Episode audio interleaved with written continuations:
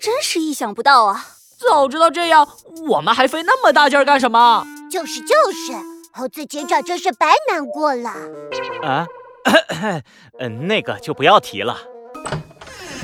猴子警长带着高山先生和兔子警长、小鸡墩墩、弗兰熊一起回到了森林都市。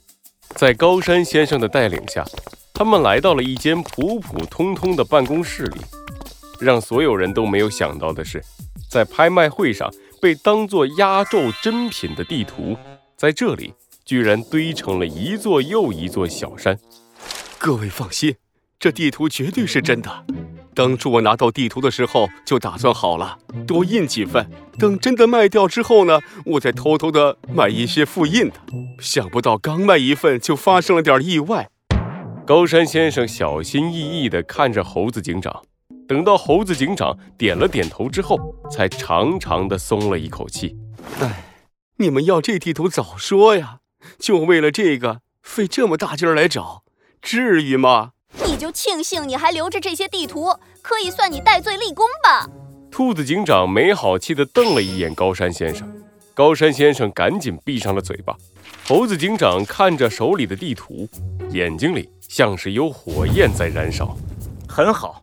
有了这些地图，这一次我一定不会再失败。我要在白虎大帝之前抢先找到永恒方舟。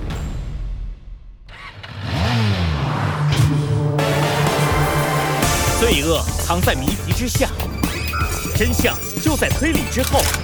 猴子警长探案记：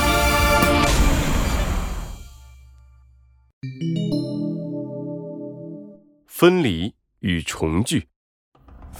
呃，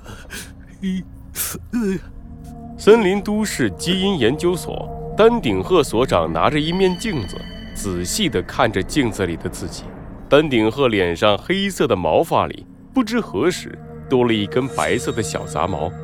他小心翼翼地伸出手，用力一捏，哎呀，终于拔下来了！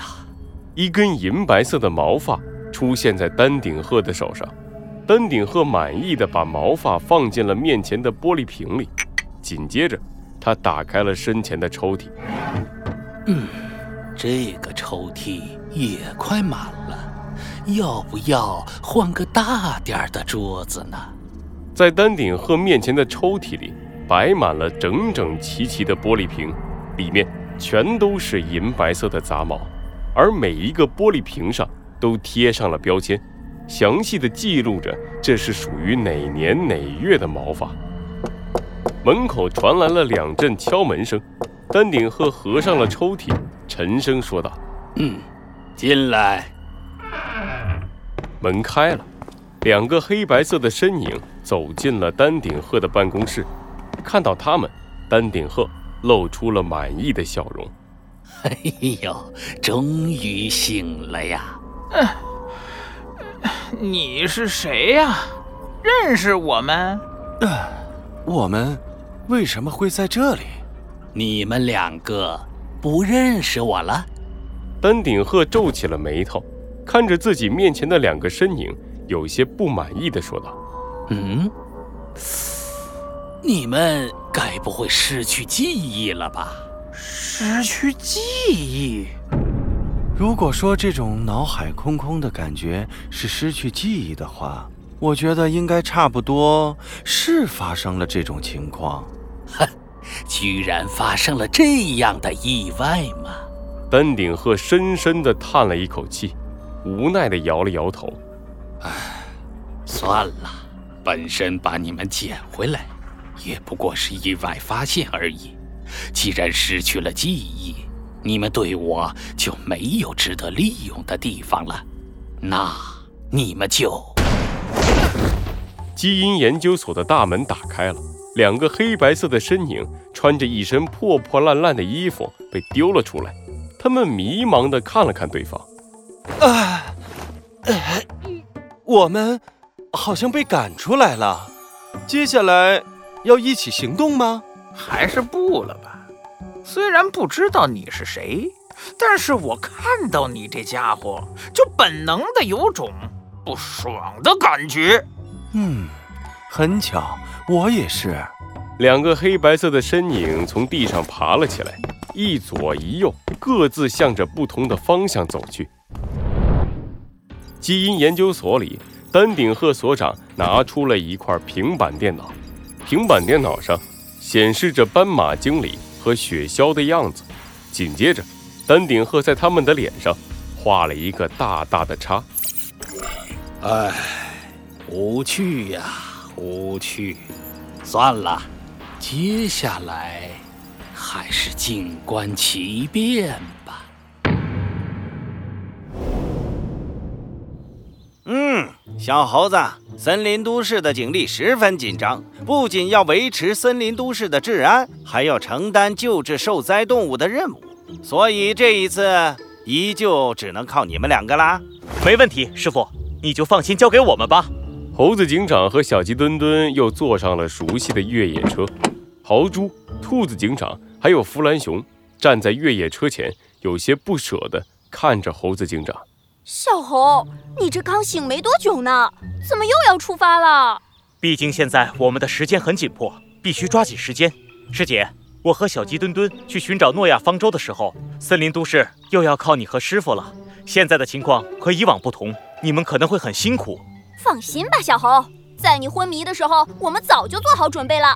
兔子警长拍了拍自己的胸口，一副胸有成竹的样子。弗兰熊双手抱着自己的脑袋，大大咧咧地说道：“可不是嘛！你昏迷的时候啊，小兔天天拉着我，不是巡逻就是救援，弄得我都睡眠不足了。有我们在，你就放心去，赶紧找到诺亚方舟，把他的能源秘密带回来。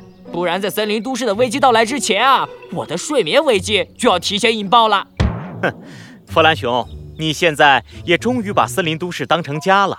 我必须要对你在我昏迷期间为森林都市做的一切说一声谢谢。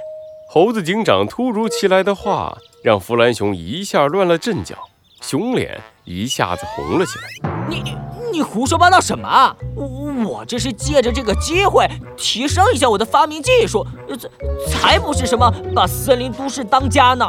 好了好了，我们都懂。你耳朵都红了，就别逞强了，弗兰熊。你们你们，嗯，可恶！在爽朗的笑声中，猴子警长慢慢的踩下了越野车的油门，熟悉的引擎轰鸣再次响起。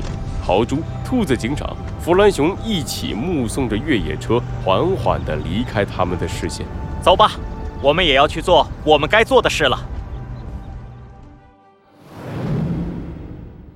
打，不打，打，不打，打。弗兰熊对着自己的电脑静静的发呆，他脸上写满了犹豫的神情。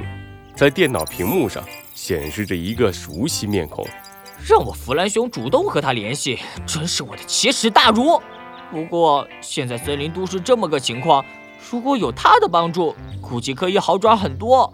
哎呀，可恶，可恶，可恶，可恶！弗兰熊又挣扎了好半天，终于还是长长的叹了一口气。唉，算了，猴子警长，哼，你给我记住，这笔账我可得算到你的头上，是你欠我的。哼！弗兰熊恶狠狠地敲了一下键盘，拨出了视频通话。喂，